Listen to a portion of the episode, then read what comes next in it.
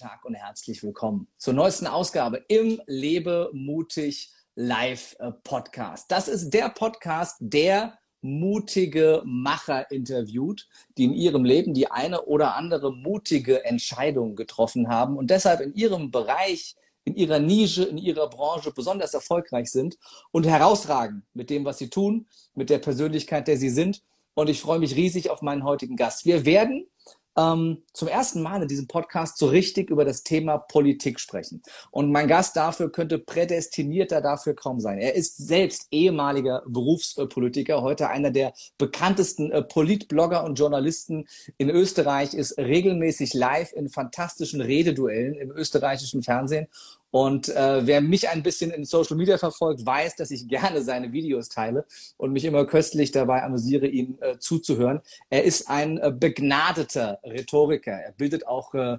Rhetoriker aus. Äh, er gibt Rhetoriktrainings, ist äh, Unternehmer, äh, Buchautor und äh, ja, er nimmt kein Blatt vor den Mund und bringt Dinge so prägnant und mit einer wunderbaren, bildhaften Sprache auf den Punkt, dass es ein Genuss ist, ihm zuzuhören. Von daher freue ich mich riesig auf diesen äh, Podcast mit dem äh, großartigen Gerhard Gross. Schön, dass Sie da sind. Ich freue mich sehr. Herzlichen Dank für die Einladung, der ich ja gerne gefolgt bin und angesichts der Einleitung ja schon fast beschämt bin. So viel Vorschlusslorbeeren bin ich dann doch nicht gewohnt. Ach, äh, das äh, darf man auch mal annehmen. Also ähm, ich freue mich riesig, dass Sie sich die Zeit genommen haben und der, der Einladung auch ganz, ganz äh, kurzfristig äh, gefolgt sind. Und ich glaube, der Anlass in der heutigen Zeit äh, könnte besser kaum sein, sich einmal ähm, in einem Podcast, der sich vorwiegend mit Persönlichkeitsentwicklung beschäftigt, also mit Menschen, die sich äh, persönlich weiterentwickeln wollen, die wachsen wollen, die Eigenverantwortung für ihr Leben, für ihr Handeln, für ihre Ergebnisse übernehmen wollen, in diesem Rahmen auch mal über das Thema Politik zu sprechen. Und äh, inwiefern ähm, äh, Politik äh, im Jahr 2021 in Deutschland, in Österreich, im, im deutschsprachigen Raum, ja, noch zeitgemäß ist, was da gerade passiert und wie wir es vielleicht auch alle gemeinsam in eine andere Richtung bewegen können, weil ich glaube, das bewegt gerade sehr, sehr viele Menschen, egal welchem, ich sage jetzt mal, Lager man sich zuordnet, welche Meinung man vertritt. Ähm, Sie sind ja sehr klar in Ihrer Meinung, in Ihrer Sprache. Ähm, vielleicht äh, geben Sie uns ein paar einleitende Worte zu sich. Wie sind Sie in die Politik gekommen und warum sind Sie so begeistert äh, dabei, ähm, ja auch heute die Politik hart ranzunehmen, zu kritisieren und auch selber damit natürlich Politik zu machen, mit Ihrer Meinung? Ich würde es jetzt einmal als großen Fehler einschätzen, zu glauben, dass Politik nicht interessant wäre. Äh, es wird ja oft äh, in den politischen Kreisen die Fabel gewälzt, die jungen Menschen interessieren sich für Politik nicht mehr. Die Jugend ist politikverdrossen und äh, alles, was quasi unter 25 ist oder unter 30 ist, interessiert sich nicht für Politik, sondern für alles Mögliche im Leben. Mhm. Und ich habe die Erfahrung gemacht, genau das Gegenteil ist der Fall. Denn wenn ich heute ein sogenannter Influencer geworden bin, also in meiner, glaube ich, fünften Berufskarriere Politblogger, dann hätte ich mir vor vier Jahren, wie das passiert ist, niemals gedacht, dass das durch die Decke geht, wie man schon so schön sagt. Dass das äh, so stark ist, dass meine Accounts heute unter den Top 10 der österreichischen Influencer sind. Also von mir sind lauter Mode, Mode-Influencer.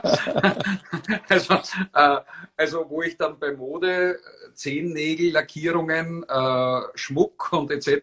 vorne mitrangiere, mit Sportlern, mit David Alaba zum Beispiel. Und hinter mir auf Platz 18 erst Sebastian Kurz, der amtierende Bundeskanzler ist. Also die mehr zu glauben, Politik interessiert junge Menschen nicht, ist einmal grundsätzlich falsch. Wenn du Politik erklärst, wie du es selbst für richtig hältst, wenn du authentisch bist, wenn du glaubwürdig bist, dann ist Politik interessant, weil Politik bestimmt unser Leben vom ersten Schrei, von der, vom Kreissaal bis zur letzten Bahre. Und das mhm. dürfen wir nicht vergessen. Und in diesem Leben, in einem hoffentlich langen Leben, das ich auch jedem wünsche, bewegen wir uns unter einem Reglement, das die Politik, also sprich die Demokratie, uns zurechtlegt. Mhm. Daher ist Politik durchaus interessant. Aber zur Frage, wie ich zur Politik gekommen bin, es war im Frühjahr 1992, ich war gerade 14 Jahre alt und ein Zufall, nämlich meine Großmutter, die damals noch lebte, kochte für mich und meine Mutter. Meine Großmutter ist im Übrigen eine Münchnerin, also diese Verbindung gibt's. Er kommt aus dem Bayerischen, also wir haben durchaus äh, keine Aversion gegen die Deutschen, im Volksmund auch Biefkes genannt. Ähm, und sie kochte bei uns und hat aber ihren Schlüssel vergessen. Und ich brachte ihr den Schlüssel nach und fragte meine Mutter, du, wo ist die Oma? Ja, die ist da bei dem Haider, bei dieser Haider-Veranstaltung. Und ich bin dort hingegangen und habe dann Jörg Haider als damals ich 14-Jähriger live auf der Bühne erlebt der ungefähr ähnlich charismatisch war wie Franz Josef Strauß in Bayern, auch so ein Übervater, ein Charismatiker, einer, der gewirbelt hat, einem, der, einer, der polarisiert hat. Ja, und dort wurde ich mit diesem Virus der Politik angesteckt. Viren sind ja derzeit besonders en vogue. Also mit dem Virus der Politik angesteckt und habe natürlich dann eine politische Laufbahn eingeschlagen, ohne dass ich es sonderlich wollte. Äh, denn alles, was du dir in der Politik wünschst, passiert meistens nicht und alles, was du auf dich zukommen lässt, passiert und ist dann eine großartige Erfahrung, die mich dann in Vertretungsgremien, also in den österreichischen Nationalrat, gleichsam den Bundestag, in meiner Heimatgemeinde der Schlanzberg in Graz, in der zweitgrößten Stadt, in den Gemeinderat gebracht hat, bis am Ende dann selbst als Generalsekretär und Parteichef des BZÖ. Ähm, und mit meinem Ausscheiden aus der Politik 2015 bin ich aber ein äh, politischer Mensch geblieben, ein Homo politicus, in dem Fall nur Emeritus, emeritiert in Pension. Aber den Virus bekommst du nicht heraus. Und dann hast du halt diesen Ärger, dass du jeden Tag aufstehst, die Zeitung in der Früh liest und dann dir denkst, um Gottes Willen, das hätte doch ganz anders auch gehen können. Und irgendwann war das dann vor vier Jahren so weit, ähm, dass ich ähm, nach einem längeren Osterurlaub in Triest, weil von uns ist Graz, die Adria, zwei Stunden 30 Minuten entfernt mit dem Auto, also es ist quasi unser Vorgarten. Und ähm, fahre über die österreichisch-slowenische Grenze zurück und ähm, empfange Ö3 und höre, dass die in Österreich lebenden Türken zu 80 Prozent pro Erdogan gestimmt haben. Und das hat mich dann, ja, ich würde sagen, dann doch ein, ein wenig erstaunt, um nicht zu sagen entsetzt, dass man einerseits hier im 21. Jahrhundert angekommen ist, die Errungenschaften dieses Westens, diese Demokratie, diese Werte, diese Offenheit, dieses säkulare Staatensystem genießt und sein eigenes Land zurück in das Mittelalter katapultieren will und habe dann in ein Handy hineingesprochen äh, und meiner Wut freien Lauf gelassen. Hatte damals einen kleinen Facebook-Account, ich weiß nicht, mit drei oder 4.000 Freunden. Ja, gesagt, getan, hineingesprochen, schlafen gegangen am Abend, am nächsten Tag aufgestanden und äh, dieses Video hatte 1,6 Millionen Aufrufe. Und ich dachte mir, Haarvidere. Äh, sowas habe ich doch noch nie erlebt. Also quasi äh, ja doch ein, ein, ein, ein Video, das viral gegangen ist, durch die Decke gegangen ist. Und dann kam man natürlich automatisch, weil ich ja schon einmal Politiker war und weil die Journalisten gewusst haben, wie sie mich finden und wo sie mich finden, die Einladungen zu Servus TV und dann später zu UE24, wo wir dann, ja, nunmehr seit mehr als drei Jahren diese Sendung Fellner Live, das Duell nunmehr Sebastian Bornmeiner gegen mich kultiviert haben. Wir sind bis dato noch immer keine Freunde geworden. Aber ich bin da relativ dankbar für diese Sendung, weil ich äh, sehr viele Zuschriften auch aus Deutschland bekomme, die sagen, so ein Format wäre bei uns nicht möglich. Und ich halte es für die beiden Grundwerte Freiheit und Demokratie für unerlässlich, dass gegensätzliche Standpunkte mhm. ausgetauscht werden können. Nichts ist schlimmer, es ist eine vorgegebene Meinung. Nichts ist schlimmer, als von oben herab zu glauben, nicht nur reagieren und regieren zu können, sondern hinein zu dirigieren. Mhm.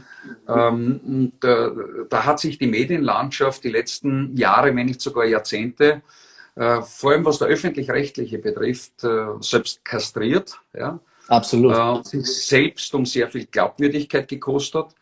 Und heutzutage finden Medien woanders statt. Sie finden heute in diesem Podcast zwischen uns beiden statt. Äh, und wir tragen dazu bei, dass Menschen sich tatsächlich eine Meinung bilden können, weil mhm. ich bin nicht so vermessen zu glauben, äh, die Weisheit mit dem Silberlöffel gefressen zu haben und der Inhaber des Stein des Weisens zu sein, sondern ich vertrete ausschließlich meine Meinung. Nicht am, wissend. Ja. Am, am Ende, am Ende. Die Wahrheit ist oder nicht am Ende können wir alle, alle nur unsere eigene Meinung vertreten und das anbieten und jeder kann sich vom Buffet der Meinungen wegnehmen, äh, was am Ende zu ihm passt. Und eine der, der Fragen, die ich mir tatsächlich aufgeschrieben habe, ist genau das, was Sie gerade gesagt haben. dieses Format wäre in Deutschland nicht möglich. Woran liegt das? Dass diese Streitkultur bei Ihnen in Österreich viel, viel mehr ausgeprägt ist. Ich auch also viel mehr kritische österreichische aktive Politiker noch höre, die sich wirklich klar positionieren, die klar die, die Maßnahmen, den Sinn und Zweck und den, die, die Kollateralschäden äh, kritisch sehen, ähm, während in Deutschland alles nur Einheitssoße ist und keiner, keiner wirklich raussticht und einer der wenigen, der wirklich das Ganze lautstark kritisiert, wie ein äh, Wolfgang Kubicki dann bei der entscheidenden Wahl, äh, ob denn die, äh, der Notstand in Deutschland verlängert wird, seltsamerweise gerade Pipi machen war. Ähm, also wie, wie, wo, wo ist da der Unterschied zwischen, zwischen Deutschland und Österreich, dass es da mehr möglich ist? Was meinen Sie? Ja, praktisch ausgedrückt würde ich sagen, wir sind vielleicht ein wenig mehr Raudis als die preußisch dominierten Deutschen. Das heißt, bei uns ist es grundsätzlich einmal lustiger als, in, als, in, als im hohen Norden Deutschlands. Nein, es gibt natürlich, es gibt, es gibt mehrere Gründe. Mhm. Ja, das Leben ist nicht schwarz-weiß. Ein Grund ist, dass die deutsche Mentalität ja eine ganz andere ist als die österreichische Mentalität. Die österreichische Mentalität ist ja auch im Übrigen ganz anders als die italienische. Allein wenn wir in die Rhetorik, in das Kapitel Rhetorik blicken und die nord nordische Rhetorik, also die Rhetorik, die in Wahrheit sich selbst um Gestik und Mimik bringt und sehr nobel und zurückhaltend ist, und dann auf der anderen Seite nach Italien blicken, die südländische Rhetorik, Gestik, ja. Mimik, ein Feuerwerk, dann sehen wir schon, es gibt Unterschiede. Das ist einmal das Erste. Und diesen Unterschied gibt es zwischen Deutschland und Österreich sicherlich. Der zweite Punkt ist, äh, und den darf man nicht vergessen, wir hatten ja diese Läuterung ähm, einer Offenheit in Österreich in den 90er Jahren damals tatsächlich unter Jörg Haider, der dieses System auch des politischen Einheitspreis und der Einheitsmeinung tatsächlich aufgebrochen hat. Er war damals der sogenannte Hecht im Kapfenteich, der die Mächtigen vor sich hergetrieben hat. Und der dann vor 30, 20 Jahren in Österreich auch etabliert hat, dass es in Österreich immer so 20, 30 Prozent der Menschen gibt, die eine andere Positionierung einnehmen als die Vertreter der beiden Großparteien, der damaligen Volksparteien, Sozialdemokratie wie auch christlich-soziale. Äh, das ist dem Deutschen bis dato dieser Demokratisierungsprozess, und das kann ich den Deutschen leider Gottes äh, nicht ersparen, äh, der hat bis dato in Deutschland nicht stattgefunden, aus der Parteitradition heraus. Die FDP war immer irgendwo zwischen 6 und 10 Prozent limitiert, wollte dann auch mitregieren, hat sich dann wieder selbst limitiert. Ähm, das heißt, das war kein Einfluss. Äh, die AfD ist äh, neu dazugekommen durch die Euro-Krise damals, limitiert sich in Wahrheit auch bei 10, 11, 12 Prozent. Äh, und dieses sogenannte, einen sogenannten Gegenentwurf zu den beiden großen Volksparteien, dieser Gegenentwurf dann selbst einmal 20, 30 Prozent haben könnte, den sehe ich in Deutschland nicht. Mhm. Der dritte Punkt ist, die emotionale Auseinandersetzung wird in Deutschland auch vom öffentlich-rechtlichen nicht so geführt und auch nicht gewollt und weil nicht gewollt auch nicht zugelassen. Das heißt, der Einfluss der öffentlich-rechtlichen ist, obwohl es in Deutschland eine viel größere Landschaft an Privatsendern gibt, äh, viel größer als bei uns, weil äh, wir haben in Österreich zwei Sender, die bekannt dafür sind die aber privatwirtschaftlich geführt mhm. sind, die eine Eigentümerstruktur haben, einen privaten jeweils, der eben alle Meinungen zulässt. Das ist Dietrich mhm. Mateschitz, der Red Bull-Konzern mit Servus TV, äh, der ein Philanthrop ist in dem Bereich und sagt, feuerfrei, Manege ist offen, jeder soll mhm. sagen können, was Sache ist, natürlich immer auf Basis einer gewissen intellektuellen Redlichkeit und eines gewissen Respektes, eines Mindestmaß an Respekt. Und der zweite ist die Herausgeberfamilie Fellner, Wolfgang und Niki Fellner, äh, die das genau so vollziehen, indem sie sagen, unser Studio ist eine Manege und wir beugen uns nicht dieser Cancel Culture, wir beugen uns nicht äh, dieser politischen Korrektheit. Mhm. In Wahrheit hat die politische Korrektheit dazu geführt, dass die Wahrheit beschnitten wird, mhm. dass wir nur mehr einen Teil der Wahrheit sehen, nur mehr eine Seite der Medaille, weil die andere Seite nicht gewollt ist. Und gegen diese politische Korrektheit aufzutreten, das habe auch ich mir äh, zu einem Ziel gesetzt, weil ich glaube, dass sie das größte Gräuel äh, für wahrhaftige äh, Kommunikation ist, für mhm. wahrhaftige Standpunkte ist. Wie gesagt, bin auch nicht sicher, ob ich immer richtig liege oder ob ich überhaupt richtig liege. Aber ich werde alles dazu tun, dass möglichst viele Menschen ihre Meinung vertreten können. Was äh, glauben Sie, woran das liegt, dass die Deutschen sich das gefallen lassen, dass alles in den, in den Medien wirklich politisch korrekt sein muss, weil es, es begehrt ja auch keiner auf. Also zumindest äh, nimmt man kaum wahr, dass das auch mal größer und lauter gefordert würde, dass mal solche Dialoge stattfinden, dass mal Streitgespräche stattfinden würden. Also ich warte, ich warte auf, auf äh, seit anderthalb Jahren mal auf das Gespräch äh, Spahn, Lauterbach äh, neben Bakti und Wodak zum Beispiel. Ich glaube, das wären, das wären vier bis fünf Stunden grandiose Fernsehunterhaltung und danach wären wir alle sehr viel klüger. In beide Richtungen vermutlich. Das werden Sie aber in Österreich auch nicht erleben. Also Bundeskanzler Kurz oder der jeweilige Gesundheitsminister, wie zuvor Anschober und Mückstein, also die, das Äquivalent zu den deutschen Experten, die Sie genannt haben, ja, die gehen mit mir auch in keine Fernsehdiskussion. Also die scheuen mich auch wie der Teufel das Weihwasser. Äh, das wäre ein Wunder, dass äh, sich äh, wer hier bereit erklärt, gegen mich in den Ring zu steigen. Diese Sendung ist entstanden vor drei, drei, drei dreieinhalb Jahren, damals mit Rudi Fussi als ersten, einem prononcierten Vertreter aus dem linken mhm. Lager, der ein Aktivist war beim Abfangjäger Volksbegehren etc. und ein Wiener Werbeunternehmer der dann irgendwann einmal das Handtuch geschmissen hat und mir in laufender Sendung davongelaufen ist. Dann kam nun Sebastian Bornmeiner, mit dem ich mich äh, auch schon einige Zeit abmühe. Äh, aber ich habe auch meinen Spaß daran. Ich glaube auch, dass insgeheim auch er seinen Spaß daran hat.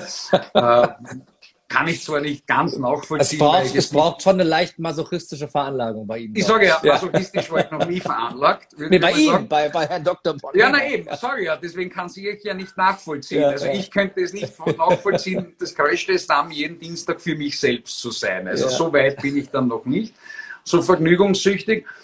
Ja, aber man muss auch hier zugute halten, dass Sebastian Bornmähner sich traut, zu seiner ja. Meinung zu stellen. Jetzt mag mir seine Meinung nicht passen. Ich kritisiere seine Meinung. Ich kritisiere auch den Opportunismus. Ich versuche auch gewisse Tendenzen von Widersprüchlichkeiten aufzudecken. Aber dennoch Hut ab, dass er sich das traut und dass er das macht. Also wir haben jetzt auch nicht so ähm, mutige Menschen in Österreich, die sagen, ja, das tun wir uns jetzt an und jetzt äh, mhm. wird verbal gecatcht, quasi rhetorisch, rhetorisch, rhetorisch gedroschen. Ähm, und in Deutschland ist es, glaube ich, noch um eine Spur schwieriger. Mhm. Es war auch ein Blick in die Geschichte. Äh, Deutschland war jetzt nie besonders bekannt, äh, revolutionär zu sein. Also das Revoluzerdenken, das Deutsche, das gibt es kaum. Mhm. Äh, diese Wendestimmung, diese Wechselstimmung, dieses Revolutionäre, dieses Aufbegehren, das ist kein deutscher Wert. Also mhm. wenn man heute von klischeehaften deutschen Werten spricht, ähm, dann würde eben das, das Aufbegehren, das Kritisieren, das lautstarke Kritisieren keine Charakterisierung sein, die ich einem Deutschen a priori gleich einmal zusprechen würde. Das ist es nicht. Er ja. duldet.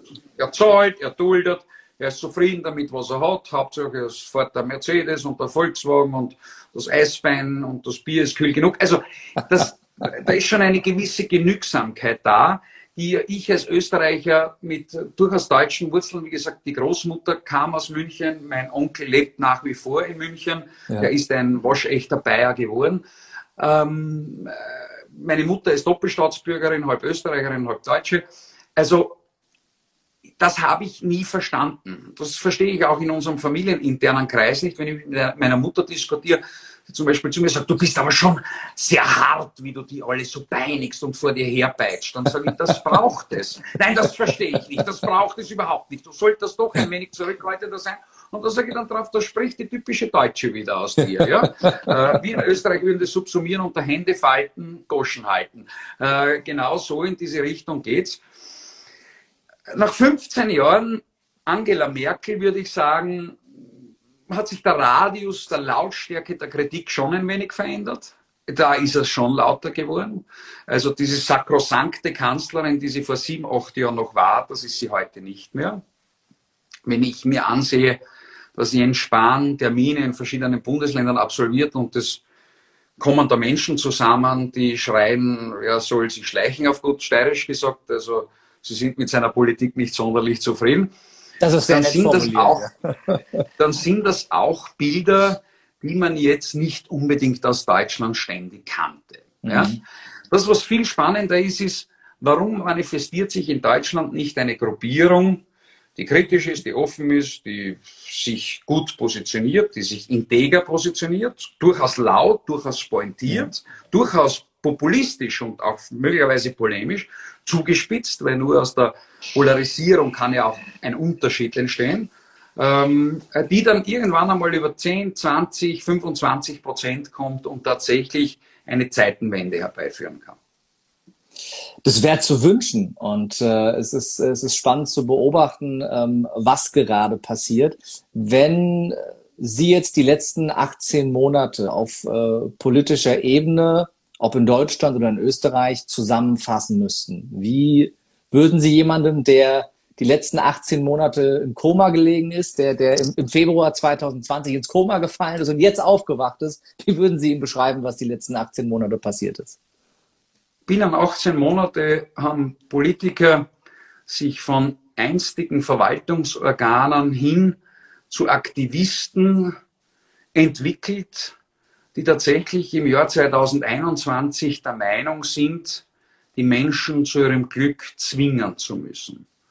Diesen Satz höre ich ja immer. Man muss die Menschen zu ihrem Glück zwingen. Man muss Lockdowns verordnen, um die Menschen zu ihrem Glück zu zwingen. Das heißt, ihr Menschenleben zu retten man muss die Wirtschaft und die Arbeitsplätze vernichten, das gesellschaftliche Leben einfrieren, um einzelne Menschen zu retten.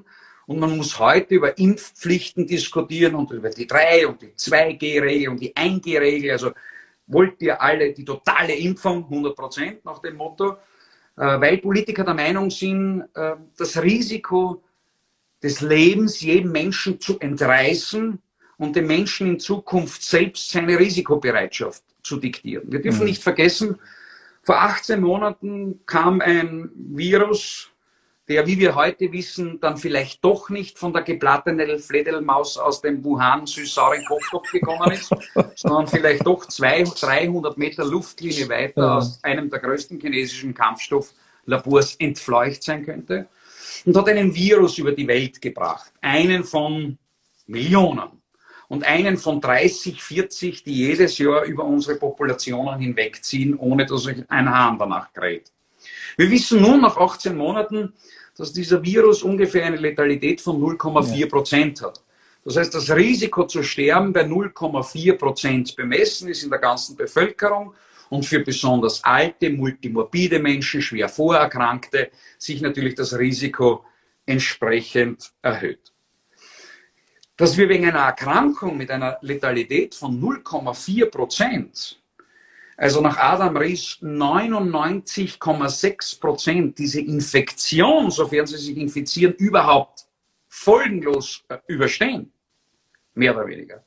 Dass wir wegen 0,4 Prozent der Welt den Stecker ziehen, kollektiven Selbstmord begehen, uns in Wahrheit umbringen, weil wir vor einer Erkrankung mit 0,4% Letalität Angst haben und dann es Politikern zulassen, auch autoritäre Fantasien zu wälzen, so nach dem Motto, wir befinden uns im Notstand, im Ausnahmezustand, im Kriegsrecht und das Kriegsrecht gibt uns Politikern die Möglichkeit, autoritär zu verordnen. Lockdowns, Impfung etc. Ja, das hätte ich mir vor 18 Monaten nicht gedacht.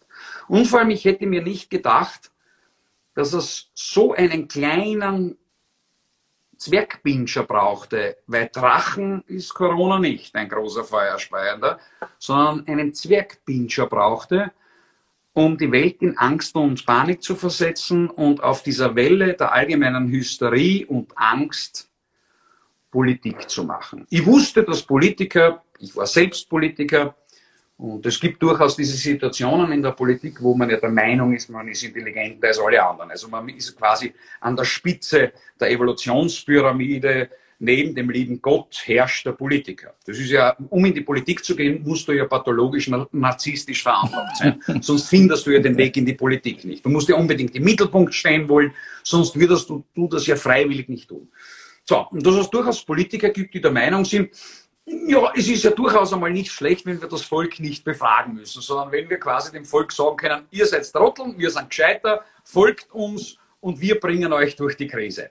Das ist ja durchaus angenehm. Wir schauen nach Bayern, äh, Markus Söder, der da quasi den kleinen Alpen-Gaddafi spielt und quasi sein, sein Impf-Taliban-Reich ausruft und sagt, äh, äh, Markus Befehl, wir folgen dir alle. Also der es besonders martialisch macht. Ich warte ja nur, bis die bayerischen Gebirgsschützen irgendwann einmal auftreten und die Menschen die Ochsen in die Impfstraßen treiben. Wir sehen das bei Merkel, die seit 2015 auf diesem autoritären Trip ist, ich habe immer recht und alle anderen liegen falsch. Und die Geschichte wird schon zeigen, das ist ja ungefähr ihr Zugang. Also ich wusste, dass es diese Tendenzen bei Politikern gibt. Aber dass das Volk die Politik so ungestraft 18 Monate durchkommen lässt und wir in den nächsten Tagen mit Anfang September zielgerichtet bis Anfang Oktober in, die nächste, in das nächste Theater uns stürzen, weil dann sind nur 40 Prozent der Menschen nicht geimpft und die sind dann schuld, dass wir wieder einen Lockdown brauchen. Dann gibt es einen Lockdown für Nicht-Geimpfte. Nur weil man 18 Monate zum Beispiel nicht das Gesundheitssystem hochgefahren hat, nicht für ausreichende Ressourcen gesorgt hat, damit Menschen, die dann auch Gefahr laufen, schwerer erkranken, optimal versorgt sind, eine verrückte Zeit. Verrückte 18 Monate und ich befürchte, dass es noch eine Zeit lang dauert, bis sich die Vernunft wieder durchsetzt und wir aus dieser Spirale, wie aus diesem Karussell des Wahnsinns früher oder später wieder entweichen können. Ich glaube, derjenige, der jetzt wirklich gerade aus dem Koma erwacht wäre und das hört, sagt, bitte legt mich wieder schlafen und weckt mich, wenn es vorbei ist. Ähm, das, das, was ich mich immer frage, und vielleicht, vielleicht haben Sie da irgendeine Antwort drauf, die ich rational halbwegs greifen kann, ist, wie kann es, wie kann es sein, dass wir, wenn ich jetzt nur mal nach Deutschland oder auch nach Österreich schaue, wenn wir uns die, die nackten Zahlen angucken, nie an irgendwelchen Grenzen an Belastungsgrenzen des Gesundheitssystems waren und auch rausgekommen ist, dass die Zahlen am Ende alle getürkt waren, damit die Kliniken äh, möglichst hoch abkassieren können, dass wir, ähm, ich glaube, heute stand es in der Welt, dass 80 Prozent der als Corona-Toten gezählten gar nicht wirklich an Corona, sondern maximal mit Corona gestorben sind. Und das stand ja nicht zum ersten Mal, auch in einer der größeren Zeitungen. Ähm, und, und, und wie kann es sein, dass, dass ähm, auch die Zahlen von, von der Welthungerhilfe oder anderen karitativen Organisationen offen liegen, die sagen, wir reden über 200 Millionen plus Menschen, die aufgrund der Maßnahmen innerhalb der letzten 18 Monate alleine schon den Hungertod gestorben sind. Und über die Suizide und all das, was da noch dranhängt, wollen wir gar nicht sprechen. Und wenn wir die mal im Vergleich zu den als Corona-Toten gezählten setzen, sind letztere ja ein, ein Witz dagegen. Ähm, also wie kann es sein, dass diese, diese, diese Informationen alle offen zugänglich sind, auch immer mal wieder durch die Massenmedien geistern und trotzdem auf der ganzen Welt alle diesen Spuk mitmachen? Das will mir nicht in den Kopf. Naja, es ist einmal ein gewisses Obrigkeitsdenken drinnen. Es ist natürlich eine gewisse Angst hier, eine Angst und Panik. Wir dürfen nicht vergessen, immerhin wird mit der persönlichen Sterblichkeit des Individuums argumentiert. Das heißt, Achtung, ich bin jedermann, da mhm. ist meine Sense. Wenn du nicht brav bist, bist du der Nächste, der in der Grube landet, gleich neben der, neben der Omi und dem Opi. Also in Wahrheit argumentiert man ja mit dem, glaube ich, eindringlichsten Argument, mit dem Sterben. Mhm. Ja, und vor dem Sterben hat jeder Angst. Ja. Er hat nicht einmal so Angst vor dem Verlust des Arbeitsplatzes. Da geht es um Sterben, um die Endlichkeit. Das ist ja mal eine große Überraschung für einen Großteil der Menschheit gewesen. Wir sind endlich. Bis dato haben ja offenbar sehr viele geglaubt, sie sind unsterblich. Das ist der erste Punkt. Also es wird Hysterie und Angst betrieben und es wird auch Angst geschürt und äh, die Argumente, die in der Frage äh, bereits enthalten waren, mit Corona, an Corona, diese Spielchen kennen wir. Es hat ja dann irgendwann einmal dazu geführt, dass in Österreich bei, bei, in der gesamten öffentlichen Berichterstattung mit Querstrich an Corona verstorben geschrieben worden ist, weil man ja auch den Selbstmörder dazu gerechnet hat, der zufälligerweise vor zwei Monaten infiziert war. Aber weil er im Rahmen dieser zwei Monate eine Infektion hatte, dann weil er vom fünften Stock ja. des Hauses gesprungen ist oder einen Motorradunfall gehabt hat und aktenkundig war, war Corona infiziert, infiziert, auch als Toter gerechnet worden ist. Die Geschichten kennen wir ja. Und die andere Geschichte, erst unlängst vor einer Woche, hat in Wien, also immerhin in der größten äh, Stadt Österreichs, in der Bundeshauptstadt, eine Fraktion, nämlich die FPÖ mit ihrem dortigen Landesparteiobmann Dominik Nepp eine Anfrage, eine parlamentarische Anfrage im Wiener Landtag gestellt an den Gesundheitsstadtrat, der dann dort die Zahlen herausrücken musste unter Wahrheitspflicht. Und wir am Höhepunkt der Corona-Krise in den 18 Monaten bei einer Spitalsauslastung von 74 Prozent wurden. Also das heißt 26 Prozent des gesamten Spitalswesens, Betten und Intensivbereich wurden vorgehalten. Wir waren nie an der Grenze der Belastbarkeit. Und dennoch wurde mit dieser Grenze der Belastbarkeit ja dann in weiterer Folge der Lockdown immer wieder begründet. Wir müssen in den Lockdown, weil sich sonst so viele Menschen infizieren, nicht einmal wegen sterben und damit das Gesundheitssystem überlastet ist. Und äh, so kommen wir Step by Step darauf, was sich für ein Potemkinsches Dorf der politischen Inszenierung die letzten 18 Monate abgespielt hat. Also erstens die Todesstatistiken, die natürlich dazu gedient haben, Angst und Panik zu verbreiten. Dann der Blick auf die Lombardei, die rauchenden Krematorien, die gefüllten Hallen mit Särgen, wo man dann irgendwann einmal draufgekommen ist, der öffentlich-rechtliche hat sich Bildmaterial bedient von einem Schiffsunglück vor vier Jahren vor Lampedusa. Also auch das gab es, weil man schnell nicht die Toten bei der Hand hatte, musste es Archivmaterial von ertrunkenen Flüchtlingen sein, mit denen man im österreichischen Fernsehen, im öffentlich-rechtlichen ein wenig Angst und Panik geschoben hat. Und am Ende, äh, das ist der dritte Punkt, wurden auch jene, die es kritisiert haben, automatisch mit den richtigen Schlagworten, die immer zur Stelle sind, neutralisiert in ihrer Meinung, in ihrer Existenz in Wahrheit diffamiert. Das heißt, Corona-Leugner war im Übrigen das erste Schlagwort, Leugner nicht umsonst, äh, denn ein Leugner ist ja immer etwas Schreckliches. Wir erinnern uns an den Holocaust-Leugner, an den Klimawandel-Leugner und nun an den Corona-Leugner. Es soll immer diese, diese Geist, der geistige Verbindungsfaden zum Holocaust-Leugner dargestellt werden. Also das sind alles dieselben, das ist die Familie der Leugner. Ähm, da hat man gleich einmal probiert, alle in dieses Eck zu schieben. Äh, Covidioten war dann das, die zweite sprachliche Worterfindung, wo man dann auch äh, den Idioten, sie sind in Wahrheit Idioten. Und Schauen Sie, mit Leugnern und Idioten muss sich ja kein Mensch auseinandersetzen, oder? Und hat man es relativ gut geschafft, jede andere Meinung nicht gelten zu lassen und neutralisieren. Und da sind sehr viele Menschen in einen Zwiespalt gekommen. Heute, 18 Monate später, kann ich Ihnen einig, eines sagen. Wenn wir jetzt ähm, diese Impfdebatte haben, dann haben sich in Österreich 61 Prozent impfen lassen. Von den 61 Prozent inklusive mir äh, werden Sie keinen finden, der der Meinung ist, dass er das freiwillig gemacht hat oder weil das so super oder so klasse ist und er freut sich so gern, dass er sich jetzt mit einem Impfstoff, der noch nicht lange am Markt ist, impfen hat lassen. Und äh, gute 39 Prozent, knapp 40 Prozent wehren sich überhaupt gegen diesen Wahnsinn. Was zeigt das? Nicht, dass es jetzt besonders viele Impfskeptiker gäbe, nein. Es gibt immer gleich viel, so 15 Prozent, 15 Prozent der Bevölkerung sind Impfskeptiker. Nein, dass immer mehr Menschen nun der Meinung sind, bei dieser Scharade machen wir nicht mehr mit. Und der Höhepunkt ist nun das Heilsversprechen, die Impfung, die Vollimmunisierung rettet uns jetzt endlich das Leben. Corona raubt uns das gesamte Leben, die Vollimmunisierung gibt es uns zurück.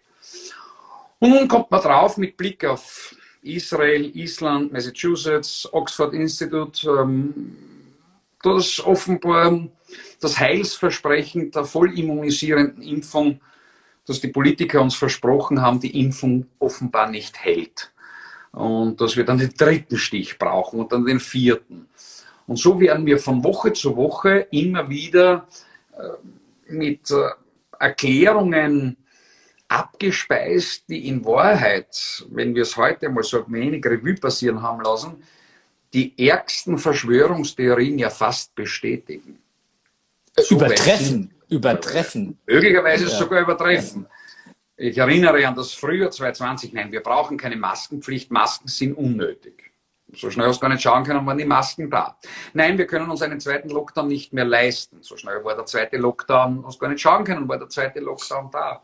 Nein, wir wollen äh, keine Impfpflicht. Heute diskutieren wir über diese Impfpflicht in Italien, in Deutschland, in Österreich, die 1G-Regel, also die ökonomische und finanzielle Erpressung des Menschen, indem wir dann die Tests nicht mehr zahlen, sie damit ökonomisch erpressen, indem wir sie in der gesellschaftlichen Teilhabe ausschließen, quasi so in die Impfstraße treiben.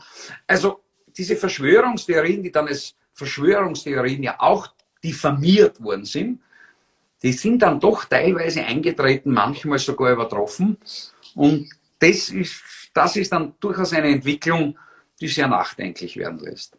Wer, wer hat sich denn da, wenn, wenn wir dahinter schauen, Ihrer Meinung nach gegen wen verschworen? Ist es alles nur das, das längste und beste Verkaufsgespräch der Pharmaindustrie aller Zeiten? Oder ähm, was, was steckt hinter dieser, dieser ähm, weltweiten äh, Kampagne, die ja einen solch ungeheuren Druck aufbaut, auch in Deutschland, ich weiß nicht, ob es in Österreich ähnlich ist, wo jetzt irgendwie äh, alle namhaften Künstler und Musikbands deutscher Sprache äh, parallel innerhalb einer Woche den gleichen Text über ihre Instagram- und Facebook-Profile jagen und äh, zum Impfen aufrufen und doch sagen, lasst euch bitte ähm, impfen, damit wir wieder auftreten können und das ist wichtig und das Einzige, was uns hilft. Und auf einmal sind auf einmal sind äh, äh, die Ärzte keine keine Punkband mehr, sondern Mediziner und äh, wollen mir erklären, äh, was gesundheitlich gut für mich ist. Also wo, wo kommt dieser Druck her? Was was ist das, was der der Antrieb dahinter ist, ähm, dass aus diesen 0,4 Prozent Letalität die ja schon den, den, den Studien entlehnt sind, die regierungsnäher sind. Es gibt ja auch welche, die diesen Zahl weit niedriger ansetzen. Und äh, wie, wie kann es sein, dass das als Basis genommen wird, um einen solchen Druck aufzubauen? Ich bin ja grundsätzlich kein Impfgegner, ganz im Gegenteil. Ich halte ja manche Impfungen für tatsächlich fortschrittlich. Äh, ich bin selbst gegen Tetanus geimpft, gegen Zecken. Ich habe einmal in einem besonders schwierigen Jahr, wo ich gesundheitlich angeschlagen war, mich, das war sieben oder acht Jahre her, mich, äh, mir die Grippeimpfung auch geben lassen, weil man gedacht hat, wenn ich jetzt noch Grippe auch noch kriege, ja. dann hänge ich zwischen den Seilen. Also ich bin ja ein großer äh, Fan der Medizin und äh, was die Medizin auch alles zusammenbringt, Hut ab und die Wissenschaft, was die zusammengebracht hat. Wir dürfen aber nicht vergessen, die Medizin und die Wissenschaft haben immer aus dem Widerspruch etwas zusammengebracht. Wissenschaft bedeutet Widerspruch. Das, was mich bei dieser Diskussion so ärgert, ist, dass Widerspruch nicht zulässig ist. Mhm. Äh, wenn ähm, Galileo Galilei, ja, ähm, der damals als einer der wenigen Wissenschaftler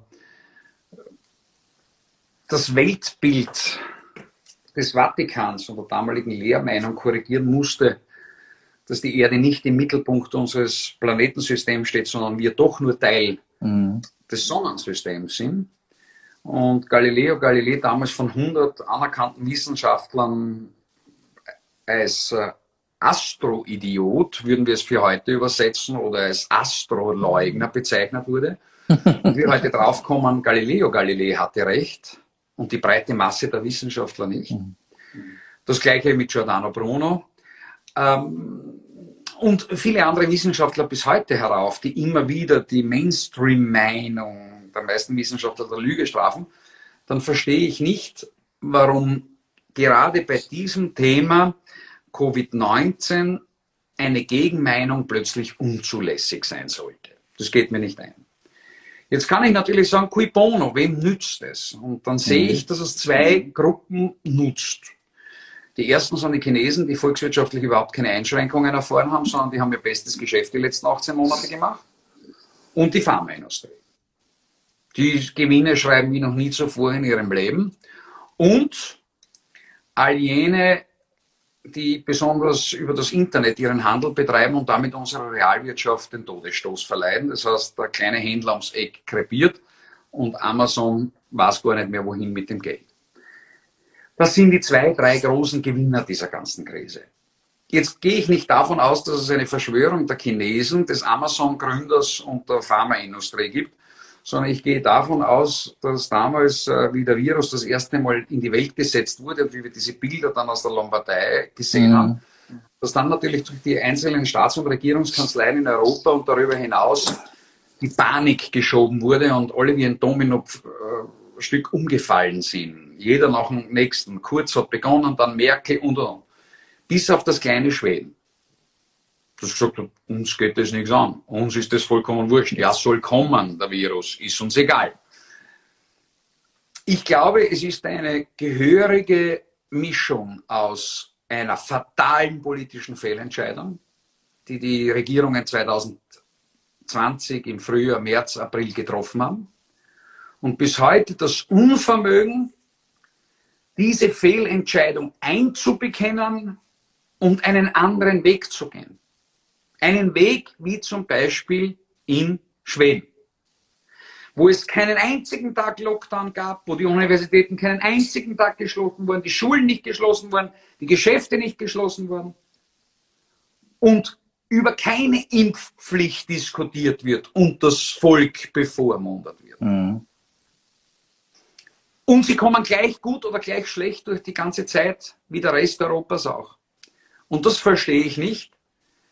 Bei der Impfdiskussion kommt jetzt Folgendes hinzu. Die Impfdiskussion ist deswegen brandgefährlich. Sie ist tatsächlich brandgefährlich, weil sich mittlerweile Lager gebildet haben und wir eine Spaltung der Gesellschaft haben, wie wir sie zuvor nie gehabt haben. Einerseits angetrieben durch die Politik, die Geimpften, die dann sagen, die nicht Geimpften sind unsolidarisch und um Gottes Willen, die sind verantwortlich für den nächsten Lockdown und die sind unvernünftig und hin und her. Und natürlich aufgrund des Druckes der Aktion, die Reaktion der sogenannten Nicht-Geimpften, die dann noch mehr sagen, na, jetzt auf keinen Fall. Unter diesen Umständen sicher nicht. Und am Ende wird nur das Volk und die Gesellschaft gespalten. Und ähm, diskutiert nicht mehr über die Fehler der Politik, sondern das Volk untereinander diskutiert gegenseitig über die mhm. Fehler. Und psychologisch gesehen ist die Politik fein heraus, weil sie es immer aufs Volk schieben kann. Und das ist in Wahrheit fatal. Diese Polarisierung ist fatal. Dass sich überhaupt die Bevölkerung so spalten ließ, ist fatal. Dass teilweise die Vernunft gänzlich mir fehlt bei vielen Argumenten, dass in Wahrheit nur mehr so mit, weiß ich nicht, mit den letzten Rüttli-Schwüren, Sie haben es eh angesprochen, jetzt dann Künstler sagt, bitte geht impfen. Wir wissen zwar nicht warum, aber bitte geht ja. impfen. Das ist halt alles ähm, eine Situation, die auch medizinisch, gesellschaftspolitisch, wirtschaftspolitisch höchst bedenklich ist. Und es wird nicht besser. Was glauben Sie, wie kommen wir aus äh, der Misere wieder raus? Also was kann jeder Einzelne, ob in Deutschland, ob in Österreich, völlig egal wo, was kann er tun? Jetzt haben wir in Deutschland eine Bundestagswahl vor der Nase. Ähm, was sagen Sie einem Deutschen, der Sie fragt, Herr Gross, ist Bundestagswahl, was soll ich machen, um irgendwas zu verändern? Ja, ich werde dem, den Deutschen auch nicht sagen, wenn sie bei der Bundestagswahl zu wählen haben, wie ich auch niemandem sage, ob er sich zu impfen hat oder nicht zu impfen hat. Ich bin nicht so vermessen, eine Entscheidung über das nächsten Leben zu treffen, sondern jeder ist seines eigenen Glückes Schmied. So, Herr Peter Ustinov sagt einmal, unser Leben ist in guten Händen, in unserem eigenen. Ja.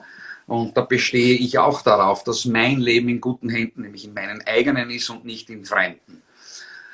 Ähm, schauen Sie, Nächstes äh, geflügeltes Zitat Bert Brecht, äh, die dümmsten Kälber wählen ihre Schlechter selber. ich werde niemanden dafür kritisieren, aber Faktum ist, dass es halt immer wieder eine qualifizierte Mehrheit von Menschen gibt, die der Meinung sind, sich an demokratischen Wahlen nicht mehr beteiligen zu müssen. Der größte Wähler seit 20, 30 Jahren bei allen Bundestagswahlen in Deutschland, bei allen Nationalratswahlen in Österreich, die größte Partei sind die Nichtwähler. Und ich möchte, wenn ich die Gelegenheit heute nutze, nicht auf die einzelnen Parteiwähler angehen, denn jeder hat gute Gründe, dass er eine Sozialdemokratie wählt, einen christdemokratischen Funktionär, einen FDP-Spitzenkandidaten, einen AfD-Spitzenkandidaten. Ja, auch die Grünen haben ihre Gründe dafür, dass sie Frau Baerbock wählen. Und sei es auch nur aus analphabetischen Gründen. Es ist ja wunderbar, jedem das Seine. Aber die Nichtwähler sind es. Jene, die zu Hause sitzen und glauben, sie sind entrechtet, sie werden nicht mehr ernst genommen, sie werden nicht mehr wahrgenommen und am Ende zur Erkenntnis kommen, dann beteiligen wir uns gar nicht mehr daran. Das heißt, die vielen kritischen Geister, die sich zurückgezogen haben, in stille Kämmerlein, die sagen, ich nehme nicht mehr an diesem politischen System teil, mir kommt nur mehr das Kotzen. Und an diese appelliere ich. Mhm.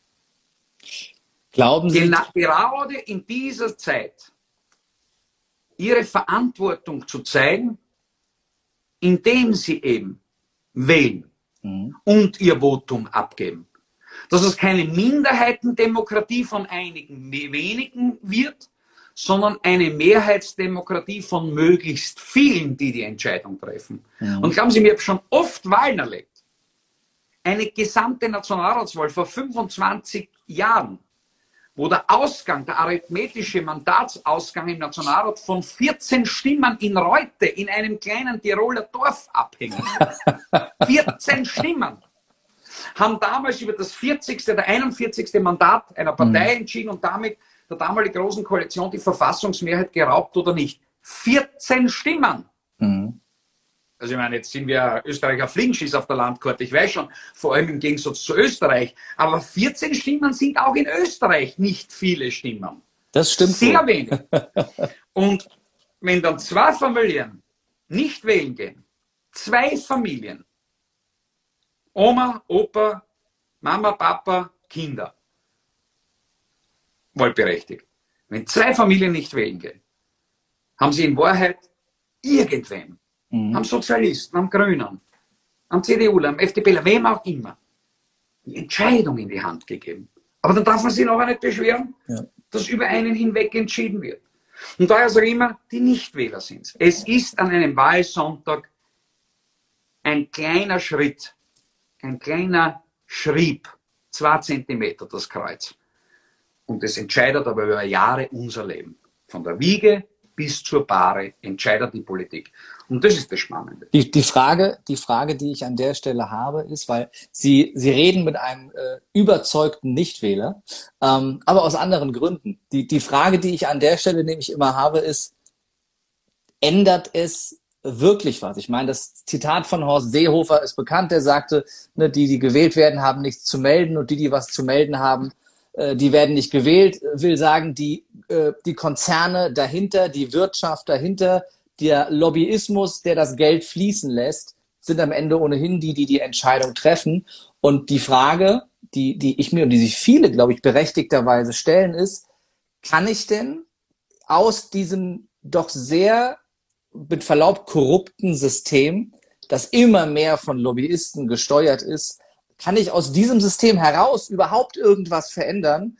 Oder ist es nicht so, dass ich am Ende, dass es egal ist, wen ich wähle und wer da im Bundestag oder im Nationalrat äh, in Österreich sitzt, dass am Ende die, die da sitzen, eh nicht entscheiden, wie ne, Wolfgang Kubicki, der nicht mal da ist bei der so entscheidenden Abstimmung, auch ein Notstand verlängert wird, bei der, glaube ich, in Summe 160 ähm, Abgeordnete nicht abgestimmt haben und wenn nur 40 Prozent von denen, die nicht abgestimmt haben, gesagt hätten, nein, der Notstand wird nicht verlängert, dann wäre es vorbei. Aber die sind gar nicht da. Also da scheinen ja irgendwelche Strömungen zu sein, die die gewählten Vertreter, auf die ich meine Stimme für vier Jahre übertrage, entmachten. Und die Frage, die ich mir stelle, ist, ist es nicht sinnvoller zu sagen, dass, ähm, dass das breite, die breite Masse im Volk seine Stimme behält und sie nicht abgibt und damit zeigt, wir entziehen dem System die Energie, um ihm die Legitimation, die moralische Legitimation zu entziehen, damit, mal angenommen, wir hätten 30, 40 Prozent Wahlbeteiligung, dann merken 60 Prozent, wir sind ja die Mehrheit. Wir können mal das Maul aufmachen und mal auf die Straße gehen und sagen, so geht's nicht weiter, Freunde, wir brauchen ein neues System. Ja, glauben Sie, dass äh, bei einer Wahlbeteiligung von 40 Prozent der Deutsche Bundestag nicht gewählt wäre? Selbstverständlich wird er gewählt. Rein rechtlich ja. Also der ja. ist gewählt. Ja, und es ist auch dann die deutsche Bundesregierung aus dem Kreis der, mhm. des Deutschen Bundestages legitimiert. Zwar Absolut. nicht direkt gewählt, aber legitimiert. Und die deutsche, der deutsche Bundeskanzler, die deutsche Bundeskanzlerin wird äh, ganz gleich weiter regieren, ob sie mit 40 oder 35 Prozent Wahlbeteiligung gewählt ist. Es ändert gar nichts. Glauben Sie mir. Es gibt also die, die Frage, Angst, die öffentliche Wahrnehmung. Nichts, wer sich aus Angst, dass sich nichts ändert, der Wahl entzieht, mhm. der ändert bereits in der Sekunde nichts, sondern in der Sekunde kapituliert. Der, der es wenigstens probiert und der, der sich selbst aktiviert mhm. und für Demokratie einsteht, für einen Inhalt einsteht, der, der überzeugt, der vielleicht auch das passive Wahlrecht in Anspruch nimmt und kandidiert, mhm. der hat immerhin die Chance, vier oder fünf Jahre etwas zu ändern. Der, der gleich kapituliert, hat gar nichts mehr. Mhm. Die Stimme hat er nämlich nicht bei sich behalten. Die Stimme hat er weggeworfen. Denn das System etabliert sich immer. Die Frage ist nur, ist das, ist das System intelligent genug, möglichst viele Menschen von der Wahlurne fernzuhalten? Nämlich genau die kritischen, und damit die etablierten fast zu pragmatisieren, mhm. wie wir es in Deutschland die letzten Jahre, Jahre und Jahrzehnte immer erlebt haben. Oder gibt es Politiker, die dieses System durchbrechen und auch Nichtwähler faszinieren, endlich wieder für eine Meinung einzustehen. Mhm. Und das ist das Spannende. Also um, um es zu, immer aufzuwählen. Um es zu präzisieren, äh, präzisieren ich, ich wünsche mir jetzt gerade, dass sie mich wirklich davon überzeugen würden, zur Wahl zu gehen. Wenn, ja, sie werden auch zur Wahl gehen, ich bin mir hundertprozentig sicher. Schon passiert. Ich, ich, ich, ich ja. wünsche es mir. Sonst haben sie nämlich bereits jetzt schon aufgegeben. Sonst haben sie ihre Stimme am 26. verloren. So haben sie die Chance vom 27. weg, dass ihre Stimme Gewicht bekommt, nämlich bei jener Partei, bei jenen Menschen, denen sie ihr Vertrauen geschenkt haben. Und Aber gibt es haben, vielleicht haben politische die wirklich, Gruppierungen. Haben die wirklich den, hat der, der, der, ähm, der, der, der eine opportunistische Politiker, Neuaufkömmling, der aufstrebend ist, der sagt, ich habe Lust, wirklich was zu verändern. Und jetzt schafft er es sogar, in den Bundestag zu kommen. Und kann der wirklich etwas ändern? Oder ist der Druck, der von außen, der von hinten, der von den Lobbyisten Natürlich kommt, ist der am Ende nein. so groß, dass, dass er nein. am Ende eh keine Chance hat? Natürlich kann er etwas ändern. Schauen Sie, ich war doch auch fünf Jahre lang im Nationalrat und bin auch nicht von Lobbyisten gekauft worden. Ich habe zwar nicht viel ändern können, weil ich in der Opposition war, aber äh, ich habe durchaus zumindest in jenen Bereichen, wo ich besonderen Einsatz gezeigt habe und wo ich auch selbst idealistisch davon überzeugt war, dass das richtig ist, konnte ich Step by Step etwas ändern. Ich habe zum Beispiel äh, als Justizsprecher im Parlament das österreichische Antikorruptionsstrafrecht mit ausverhandelt. Äh, als Oppositions, als Vertreter einer Oppositionspartei. Und dieses Antikorruptionsstrafrecht hat es erstmalig ermöglicht, dass auch Abgeordnete Amtsträger sind und ihre Abgeordnetentätigkeit Amtsgeschäfte sind, wofür sie auch bestraft werden, wenn sie sich dafür korrumpieren lassen. Das gab es bis damals nicht, wo ich es nicht hineinverhandelt habe in dieses Gesetz. Mit damals im Übrigen einem Vertreter der Grünen. Das möchte ich bei der Gelegenheit auch sagen. Das werde ich nie vergessen, dass wir da mehrere waren, die das gemeinsam damals gegen die rot-schwarze äh, Koalition durchgedrückt haben. Ähm, und heute purzeln die Verurteilungen, genau mhm. wegen diesem Passus, den wir damals ins Gesetz schreiben haben lassen. Also man kann schon etwas verändern. Äh, aus einer Regierungsposition heraus noch um einiges mehr. Ich gebe da recht, da ist dann die Anfälligkeit äh, besonders da, äh, dass man, ich würde nicht sagen eingekauft wird, aber in den Sack gesteckt wird gleich einmal. Ja. Ähm, ich habe immer den Vorteil gehabt, dass ich unabhängig war. Ich war mhm. ökonomisch nie von der Politik abhängig. Ich bin heute ökonomisch unabhängig. Und daher kann ich mir erlauben, auch das zu sagen, was ich tue. Ich war 20 Jahre in der Politik, ich weiß, was ich sagen ist, kann. Ist das nicht ein ganz großes Problem, dass das die meisten naja, die anderen wissen, sind? Die anderen wissen, die, schauen Sie, ich kenne meine Grenzen. Das ja. sage ich mal grundsätzlich. Ich weiß, was sagbar ist. Wenn man selbst Justizsprecher war und im Justizausschuss tätig war, dann weiß man, für was man belangt werden kann, mhm. für was man auch verfolgt werden kann und für was nicht, wo man in Wahrheit safe ist. Also ich bin da immer ein Grenzgänger. Das ist einmal der erste Punkt. Ja. Weil manche sagen immer, um Gottes Willen, was der Große traut. Ein Wunder, dass der noch nicht eingesperrt ist. Sag ja, weil ich nicht so blöd bin wie manche andere, sondern genau, weil ich mich vorher informiere. Was ist sagbar, was ist klagbar? Ganz einfach. Was ist zulässige politische Kritik und was ist Verhetzung oder, oder sonstiges?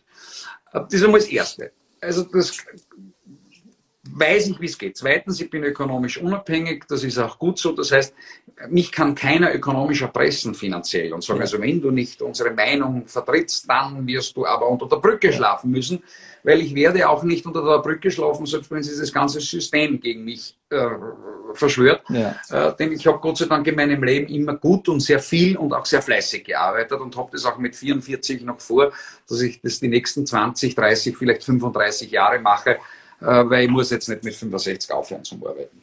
Äh, also, so, wenn du aus dieser Position heraus, wenn du aus dieser Position heraus argumentierst, dann argumentierst du wahrhaftiger. Daher sage auch ich immer, ich kehre in die Politik nicht zurück, Warum? Weil ich mich nie mehr in ein Korsett einer parteipolitischen Meinung mhm. mich durch dieses Korsett einschränken lassen will. Ja? Sondern weil ich heutzutage mit Stolz behaupten kann, das, was ich sage, das denke ich mir auch. Mhm. Ja? Das ist meine Meinung. Und die ist nicht beeinflusst von Lobbyismen oder von einflussreichen Persönlichkeiten, weil die gar nicht keinen Zugang zu mir finden in dem Fall und auch keine Chance hätten. Das kannst du aber nur, wenn du unabhängig bist, wenn du ökonomisch unabhängig bist. Absolut. Also da bin ich zu, zu, zu 1000 Prozent bei Ihnen und ich glaube auch tatsächlich, dass Sie heute weit mehr Einfluss auf die politische Meinung in Österreich und auch in Deutschland haben, als äh, noch zu ihrer Zeit als Politiker, weil die Reichweite viel größer ist, weil die Wahrnehmung viel größer ist. Aber ist, ist das nicht eins der Hauptprobleme, dass die meisten eben wirtschaftlich abhängig von der Position sind, dass die meisten eben Berufspolitiker sind und viele, wie Frau Baerbock, noch nie in der freien Wirtschaft auch nur einen Euro verdient hat, sondern ihr das Leben lang ne, ja, in und das, von der Politik gelebt hat? Ja, das ist das größte Problem. Erstens, sie sind austauschbar geworden, größtenteils. Das heißt, sie vertreten in Wahrheit mehr oder weniger rhetorische Nuancen abgezogen, more of the same. Und zweitens, sie sind alle abhängig geworden. Sie sind alle abhängig geworden. Sie befinden sich in jener Abhängigkeit, in der sie sich selbst hineinbewegt haben. Und sie sind abhängig geworden von ihren politischen Mandatsgehältern. Sie sind abhängig geworden durch die Annehmlichkeiten, die sie angenommen ja. haben. Sie sind in Wahrheit bestechlich geworden. Jetzt nicht bestechlich im Sinne schwarzes Kuvert, äh, weißes Kuvert, Schwarzgeld darin unter dem Tisch durchgeschoben. Na, so weit möchte ich gar nicht gehen. Sondern bestechlich nach dem Motto, wessen Brot ich fresse, dessen Lied ich singe. Zum Abschluss für dieses äh, Interview, ähm, wo wir unheimlich viel gelernt haben. Und ich finde es auch schön, dass wir, dass wir auch in dem, einen Punkt nicht äh, sofort einer Meinung waren oder sind. Und ich finde, davon lebt jede Debatte und davon lebt auch gerade jede politische Diskussion. Und ich glaube, wenn das mehr erlaubt wäre in der aktuellen Zeit, dass man, dass man nicht einer Meinung sein und trotzdem sich mögen kann. Ne? ne dass, der, dass der Geimpfte mit dem Ungeimpften noch einen Kaffee trinken geht und äh, dass äh, der CDU-Wähler auch mit dem AfD-Wähler befreundet sein kann und man ist trotzdem unterschiedlicher politischer Meinung. Ähm, ich glaube, wenn wir das hinkriegen, äh, dass äh, ich gerne schwarze und weiße Meinungen haben kann, aber nicht unbedingt mich äh, entzweien muss, sondern wie ähm, die großartige Vera Birkenbieles immer sagte, wir können uns auch mal zweinigen, wir müssen uns nicht immer einigen und können trotzdem Freunde bleiben. Ich glaube, das ist ganz, ganz wichtig ähm, und äh, essentiell, das hinzubekommen. Ähm, ich möchte gern äh, einen schönen kompakten Abschluss finden, weil ich, ich fand es sehr, sehr mehrwertig, was hier ähm, was wir in der letzten Stunde besprochen haben. Und äh, gerade Ihr Standpunkt, Ihr Blickwinkel als ehemaliger Berufspolitiker ist sehr, sehr entscheidend. Wir waren bei der wirtschaftlichen Abhängigkeit, die ganz, ganz viele Politiker haben und die natürlich auch die maßgeblich die, die Entscheidungsfindung in Bahnen lenken kann, sage ich jetzt mal vorsichtig und freundlich und äh, wie wichtig es wäre, dass ähm, Politiker diese wirtschaftliche Abhängigkeit, äh, so wie Sie es gesagt haben, äh, nicht mehr haben. Sehen Sie denn, und das, um das Thema einmal rund zu machen, einen Weg, wie man das im System ändern kann? Also meinen Sie, wir, wir, wir können, ob in Deutschland oder in Österreich, äh, mittelfristig, langfristig ein System etablieren, das die wirtschaftliche Abhängigkeit von Politikern unterbindet. Also dass es den Berufspolitiker nicht mehr gibt, dass meinetwegen am Ende diejenigen, die, die, äh, das, der Bundeskanzler, die Bundeskanzlerin sagen, okay, die kann jetzt nebenbei nicht noch ihren, ihren Gemischtwarenladen betreiben, die macht jetzt mal nur das, das ist verständlich, aber dass äh, das Gros der Politiker im Bundestag noch ein geregeltes Einkommen haben und das ehrenamtlich machen. Wäre sowas möglich? Wäre sowas Schauen denkbar? Sie, ja. Ihr Politik immer als Berufung verstanden, weniger als Beruf. Also mir ist es nicht darum gegangen, die Politik als Beruf auszuüben, sondern eher als Berufung, als Leidenschaft. Und ich habe auch meine politische Funktion mit Leidenschaft ausgeübt. Und ab dem Zeitpunkt, wo ich die Leidenschaft nicht mehr aufbringen konnte und nicht mehr wollte und nicht mehr in der Lage war, und weil ich wahrscheinlich auch nach einer gewissen Zeit abgenutzt und ausgebrannt war, habe ich das auch beendet. Andere sagen, ja, dann hängen wir noch einmal 15 Jahre zusammen und, und, dran und verdienen noch etwas. Ähm, das wäre für mich nie in Frage gekommen. Für mich wäre auch nie in Frage gekommen, mich irgendwo im System versorgen zu lassen, wie das so viele machen, die dann mhm. einer kennt den anderen und da kommt schon irgendwo unter im staatsnahen Bereich, im Umfeld der Politik, in irgendwelchen Unternehmen. Das war auch nicht mein Weg, äh, weil ich immer gesagt habe, ich möchte nicht verblöden. Aber ich sehe es nach wie vor so, dass Politik eine ehrenvolle Aufgabe wäre. Und eine ehrenvolle Aufgabe bedingt das Wort Ehre. Wenn man es mhm. als ehrenvolle Aufgabe sieht, dann macht man es nicht, um sein eigenes ökonomisches Fortkommen zu sichern, sondern macht man es, weil man sein Wissen, seine Tätigkeit in den Dienst der Sache stellen will.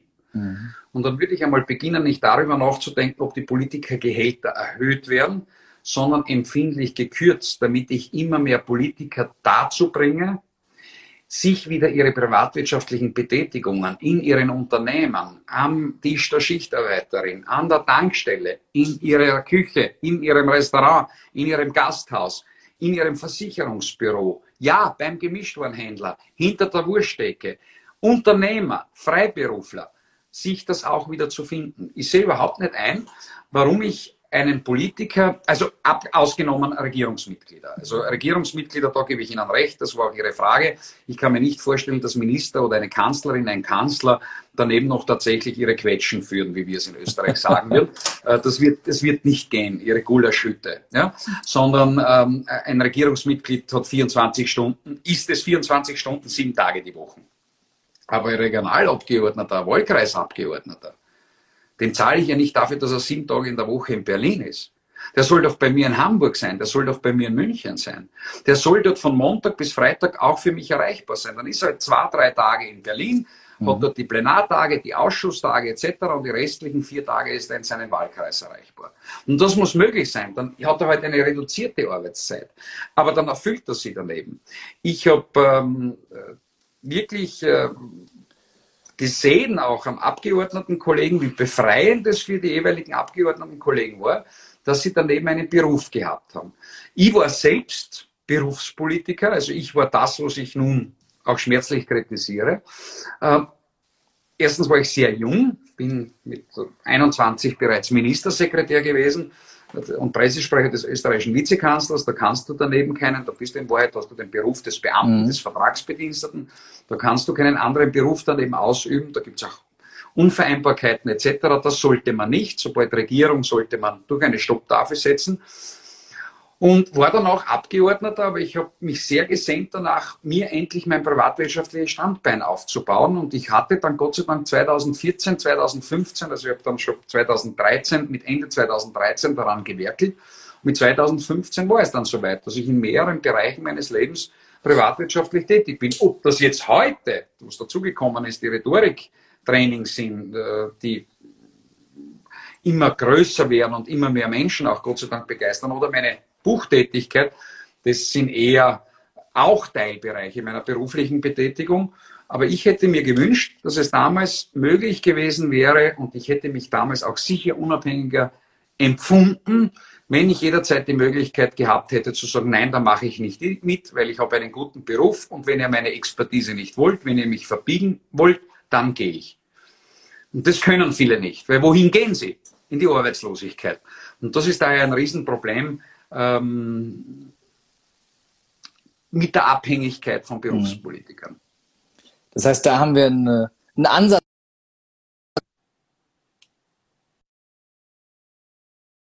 Ja. Ähm, woran wir arbeiten dürfen, um das System in ein Positives zu verändern, sodass wirklich jede Stimme auch wieder Kraft und Gewicht hat am Ende. Zum Abschluss, ähm, was glauben Sie, wie geht ähm, das aktuelle Politik-Schauspiel äh, rund um äh, die ähm, geschaffene Corona-Krise weiter? Wie wird das Ganze durch den Herbst, durch den Winter gehen? Was ist Ihre Prognose? Ja, man wird weiterhin versuchen, die Impfung als das Allheilmittel darzustellen. Man wird versuchen, die Nicht-Geimpften zu kriminalisieren. Es werden sich sehr viele Geimpfte fragen, für was die Impfung überhaupt notwendig war, weil die Zahlen werden uns zeigen, dass eben nicht das gehalten wird, was versprochen worden ist. Äh, dass viele, die geimpft wurden, eine Vorleistung erbracht haben und dennoch sich wieder in einem Lockdown möglicherweise wiederfinden. Das heißt, diese Lockdown-Politik wird weitergehen. Man wird dann den Nicht-Geimpften die Schuld daran geben und man wird dann irgendwann einmal draufkommen, es wäre dann vielleicht doch gescheiter gewesen, einfach das Gesundheitssystem hochzufahren und so vorzugehen, wie die Schweden vorgehen. Die ganze Corona-Hysterie und Pandemie wird dann vorbei sein, wenn man den Menschen endlich die Angst und die Hysterie vor ihrem eigenen Leben, auch vor der Endlichkeit des eigenen Lebens nimmt. Wenn die Politik nicht Angst und Panik verbreitet, sondern dafür sorgt, dass äh, diese hemmenden Elemente unseres Lebens verringert werden und sich nicht noch vergrößern, dann wird die Pandemie vorbei sein. Und äh, auch die Bevölkerung ist dazu aufgerufen, äh, sich nicht alles gefallen zu lassen, äh, wie sie es bisher getan hat, obrigkeitshörig und ängstlich, äh, sondern durchaus, äh, und da habe ich immer Verständnis dafür, laut die Stimme zu erheben und notfalls auch auf die Straße zu gehen. Denn auch das ist Demokratie. Es nennt sich Versammlungsfreiheit.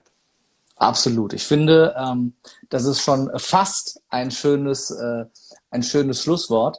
Und äh, zum Thema äh, Meinungsfreiheit und Eigenverantwortung möchte ich gerne noch äh, was anhängen, weil lebe mutig, das steht für mich vor allem für den Mut, äh, Eigenverantwortung, Selbstverantwortung zu übernehmen, der Mut, selbstwirksam zu sein und Verantwortung selbst für alle Lebensbereiche zu übernehmen. Und ich habe die Kommentare und auch die Fragen, die hier reinkamen, äh, mitverfolgt und alle, die live dabei sind. Ich habe die nicht ignoriert, weil am häufigsten kam die Frage, frag ihn bitte, und Sie haben es ja eben selber aufgegriffen in dem Gespräch, warum er sich hat impfen lassen. Und ich habe es aus einem ganz bestimmten Grund nicht getan. Es interessiert mich überhaupt nicht. Es geht mich auch nichts an.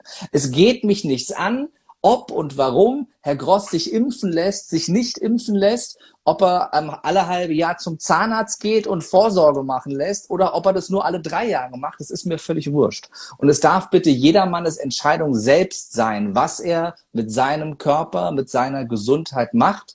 Und es steht mir nicht zu, das zu hinterfragen. Und das werde ich auch nicht tun. So viel nur an die, an die äh, Zuschauer, die äh, mit dabei waren. Aber es gibt die Frage, ich, ich ich habe für mich festgelegt, dass ich bei diesem Impfstriptease nicht mehr mitmache. Dieser Gesundheitstriptease, bist schon geimpft, bist schon nicht geimpft, wo Menschen in Wahrheit nur mehr das eine Thema finden, um sich gegenseitig eine Frage zu stellen. Ich halte es für eine verheerende Situation mittlerweile, wie sich auch teilweise da diese Fronten gegenüberstehen und jeder beäugt sich nur mehr misstrauisch. Die anderen werden eh gleich im September sterben und die anderen sind schuld, dass die Pandemie niemals ändert und das schaukelt sich so gegen, gegeneinander auf. Aber ich habe das vor mehreren Wochen gesagt, wenn ich gewusst hätte, ja? Meine, die Gründe für meine Impfung waren vielfältig. Ich wollte auch das Thema dieses Kapitel auch für mich endlich einmal erledigt haben, ja?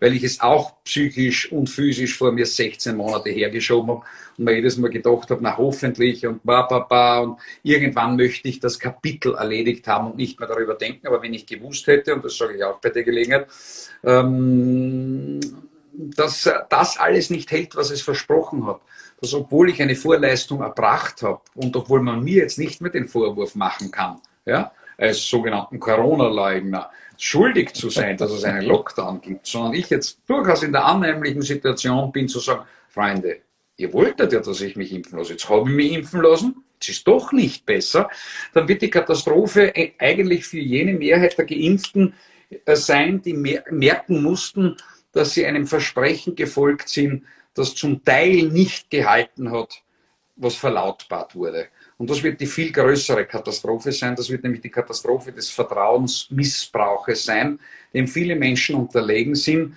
Äh, und jene, die dem nicht unterlegen sind, sollen es tunlichst vermeiden, sich in Schadenfreude zu ergehen, denn wir beide sind in der Rhetorik dann doch einigermaßen firm. Schadenfreude ist eigentlich die grauslichste Freude von allen, würde ich sagen. Vielen, vielen Dank für äh, dieses großartige Interview, für die Offenheit, für die, für die klaren Worte und äh, für den offenen Dialog und den offenen Meinungsaustausch. Ich glaube, das ist ganz wichtig äh, in der heutigen Zeit, das mehr ähm, zu pflegen für all diejenigen, die mehr von Gerald Gross äh, sehen und hören möchten. Was empfehlen Sie denen? Äh, wo nehmen die, wie nehmen die Kontakt auf? Naja, wir sind jeden Dienstag in OE24 TV ab 21 Uhr, 21.45 Uhr, je nachdem, wann wir mit unserem Beitrag, mit unserem Duell drankommen. OE24 TV kann man auch in Deutschland befangen, ansonsten über YouTube. Also das ist an sich kein Problem. Wir sind so quasi das Westfernsehen, das Neue für alle Deutschen, äh, direkt aus Österreich frei Haus geliefert. Ja, wer mit mir Kontakt aufnehmen will, Insta, Facebook etc., ist alles offen. Wer sich für meine Rhetorikkurse interessiert, geraldgroß.com ist relativ einfach zu merken. Und wer mehr über mich lesen will, äh, das Buch Freiheit ohne Wenn und Aber ist jetzt dann auch schon seit einigen Wochen zumindest in den österreichischen Bestsellerlisten. Freiheit ohne Wenn und Aber, man merkt sich's von Gerald Groß, äh, wird auch in Deutschland sehr gern gelesen. Ich bekomme wirklich gute Rezensionen und ich freue mich, dass ich hier einen Beitrag zu dieser Freiheit, und da geht es jetzt nicht nur um Corona, sondern da geht es um die Meinungsfreiheit, um die Freiheit der Sicherheit, um die Freiheit unserer eigenen Identität, dass ich hier einen Beitrag leisten konnte und werde sicherlich noch die nächsten Monate äh, mich verstärkt diesbezüglich diesem Thema annehmen, wiewohl ich der Meinung bin, dass gerade in diesen schwierigen Zeiten der Kampf um den Wert Freiheit leider nicht enden wollend wird. Ich freue mich sehr drauf. Die, äh, die angesprochenen Rhetorikkurse, wo und wie finden die statt? Äh, da gibt es mehrere Möglichkeiten. Das ist vom Offline-Bereich bis zum Online-Bereich, bis zu Zoom. Da gibt es Masterclasses. Also da gibt es einige Bereiche, wie die stattfinden können und wie man mit mir gemeinsam hier arbeiten kann, wie ich auch hier Mentor sein kann.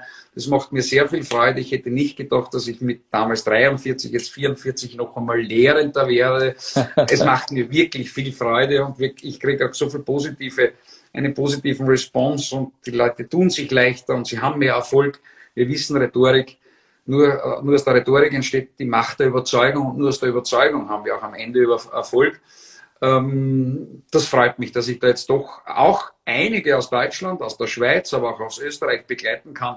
Also wir sind multinational, würde ich fast sagen. Ja? Die, die Spaß, den Spaß am Lehren, den kann ich sehr nachvollziehen als Persönlichkeitstrainer und selber Seminarveranstalter, der, der selber auch äh, Redner Was sage ich Ihnen? und Was Trainer ausbildet. Äh, aber ich äh, werde mir einen Ihrer Rhetorikkurse äh, zu Gemüte führen, weil es gibt nicht viele, bei denen ich das Gefühl habe, da kann ich wirklich noch was lernen. Aber das werde ich machen. Alles ich, komm, Gute. ich komme auf Sie zu, versprochen. Alles Gute und herzlichen Dank für diese wirklich liebe Einladung, dass das so spontan funktioniert hat. Und ich habe jetzt das Gespräch. Immerhin sind wir, glaube ich, durchaus eine Stunde, 20 Minuten beieinander gewesen. Es sehr erfrischend und auch sehr spannend empfunden. Alles Gute Ihnen. Vielen, vielen Dank für die Zeit. Alles Gute und bis bald. Tschüss.